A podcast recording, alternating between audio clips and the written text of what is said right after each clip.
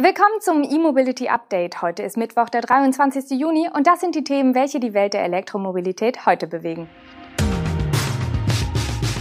VW auch in den USA auf Elektrokurs. Warta liefert Batteriezellen an Porsche. Weiterer China-Stromer kommt nach Europa. Opium stellt Wasserstofflimousine vor und 1000 Ladepunkte in Wien in Betrieb. Los geht's! Volkswagen will in Reaktion auf den E-Mobility-freundlichen Kurs des neuen US-Präsidenten Joe Biden seine Elektroautopläne für die USA in massiver Weise neu ausrichten. Das kündigte Thomas Ulbrich, Entwicklungsvorstand der Marke VW, jetzt in München vor Medienvertretern an. Die überarbeitete Elektrostrategie für die USA wird derzeit entwickelt und soll noch in diesem Jahr fertiggestellt werden. Konkrete Details sind noch nicht bekannt, doch als Gesetz dürfte gelten, dass VW mehr Elektromodelle als bisher geplant für den US-Markt vorsieht. Möglicherweise könnten auch weitere davon vor Ort produziert werden.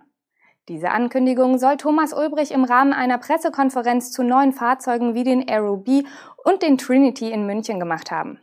Aktuell bietet VW in den USA auf Basis seiner MEB-Plattform lediglich den ID4 an. Das Elektro-SUV wird derzeit noch importiert und soll ab 2022 dann auch im US-Werk von VW in Chattanooga gefertigt werden, flankiert von einem weiteren bisher noch nicht genannten Elektromodell. Außerdem wird VW voraussichtlich den ID Buzz in die USA importieren, der künftig in Mexiko montiert werden soll. Somit fällt das elektrische US-Portfolio von Volkswagen in den USA eher bescheiden aus. Die neue Roadmap soll dies nun ändern. Auch ein elektrischer Pickup-Truck könnte dabei eine Option sein. Die von US-Präsident Joe Biden gesendeten Signale für ein größeres Engagement in der Elektromobilität ermutigen auch andere Hersteller, ihr Engagement in den Vereinigten Staaten auszubauen. So haben die Platzhirsche Ford und GM jüngst eine Aufstockung ihres E-Mobility-Budgets um Milliardensummen bekannt gegeben. Der deutsche Batteriehersteller Varta wird Porsche mit Hochleistungsbatterien beliefern. Das hat Varta gegenüber dem Handelsblatt bestätigt. Dabei soll es sich um Zellen des im April präsentierten Typs V4 Drive handeln. Zum Einsatz kommen könnten die Zellen bei Porsche im Taycan oder auch im 911er. Zuletzt hatten sich die Hinweise verdichtet, dass der zunächst namentlich nicht genannte Kunde ein Premium- oder Sportwagenhersteller sein dürfte. So ließ Vata bereits bei der Vorstellung der Zelle im März verlauten, dass die Rundzellen zunächst in Premium-Autos eingesetzt werden sollen.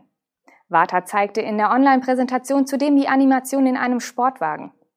Durch den Einsatz im Taycan oder dem 911er würden die Zellen einen größeren Anwendungsbereich erlauben als das gestern offiziell angekündigte Batterieprojekt zwischen Porsche und dem Partner Custom Cells. Das Duo gründet ein Joint Venture zur Herstellung von Hochleistungsbatteriezellen für Motorsportanwendungen. Die Vata-Zellen des neuen Typs wird Porsche vermutlich nicht als alleinige Traktionsbatterie einsetzen. Die Zelle im Format 21700 ist vor allem als Booster in Premium- und Sportfahrzeugen oder als Speicher für die Rekuperationsenergie in Hybridfahrzeugen gedacht. Die zum chinesischen SAIC-Konzern gehörende Marke MG Motor hat die Markteinführung ihres vollelektrischen SUVs Marvel R Electric in Europa angekündigt. Das im März vorgestellte Modell kann bereits vorbestellt werden. In die europäischen Brandstores kommen die SUVs in diesem Herbst. Die Listenpreise liegen zwischen 40.000 und 50.000 Euro, teilte das Unternehmen jetzt mit. Die Fahrzeuge gibt es mit Allradantrieb oder mit Hinterradantrieb sowie in den Varianten Comfort, Luxury und Performance. Das Fahrzeug ist 4,67 Meter lang und weist einen Radstand von 2,8 Metern auf. Das SUV baut auf einem Aluminiumrahmen auf und beschleunigt in 4,9 Sekunden von 0 auf 100 kmh. Die Höchstgeschwindigkeit liegt bei 200 kmh. Die Allradversion bietet drei Elektromotoren und eine Maximalleistung von 212 kW sowie einer WLTP-Reichweite von 370 Kilometern. Die Version mit Hinterradantrieb und zwei Elektromotoren hat eine Maximalleistung von 132 kW und eine WLTP-Reichweite von 402 Kilometern. Beiden gemein ist die 70 Kilowattstunden große Lithium-Ionen-Batterie. Übrigens ist ein dreiphasiger 11 kW Onboard-Lader serienmäßig. Die DC-Ladeleistung nennt MG bisher nicht.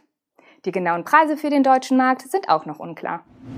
Das französische Start-up Opium hat den Prototypen seines Erstlingswerks vorgestellt. Eine wasserstoffbetriebene Limousine. Die Opium Machina soll künftig in industriellem Maßstab produziert werden.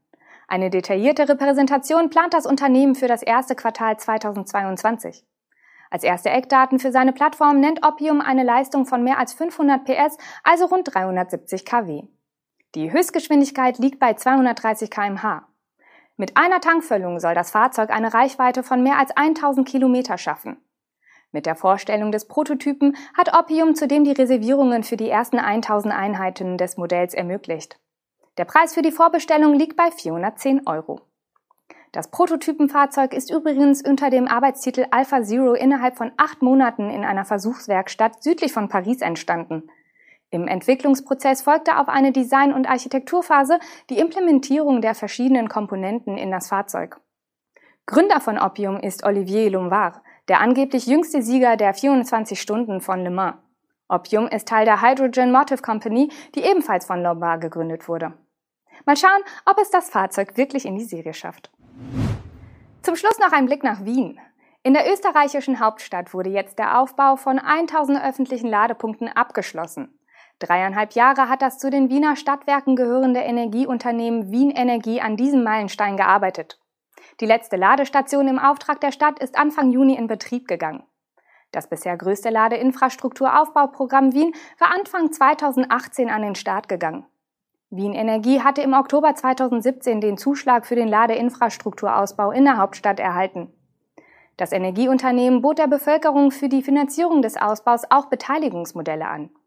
Die Wiener steuerten auf diese Weise 2 Millionen Euro bei. Ursprünglich waren 2500 Beteiligungspakete geplant, verkauft wurden am Ende sogar 8000. Ein solches Beteiligungspaket kostete 250 Euro. In den kommenden Jahren will die Stadt Wien die Ladeinfrastruktur weiter ausbauen. Wien Energie kündigte dazu mindestens 200 weitere öffentliche Ladepunkte an. Die genauen Standorte sollen in enger Abstimmung der Stadt mit den Bezirken bestimmt werden. Neben dem Basisladenetz baut Wien Energie auch im DC-Bereich aus. Geplant sind zwei urbane Schnellladeparks mit je zehn Ladepunkten mit jeweils bis zu 150 kW Leistung. Das war unser E-Mobility Update für diesen Mittwoch. Wir sind morgen mit unserer Videosendung und dem Podcast wieder für Sie da. Tschüss und bis dann.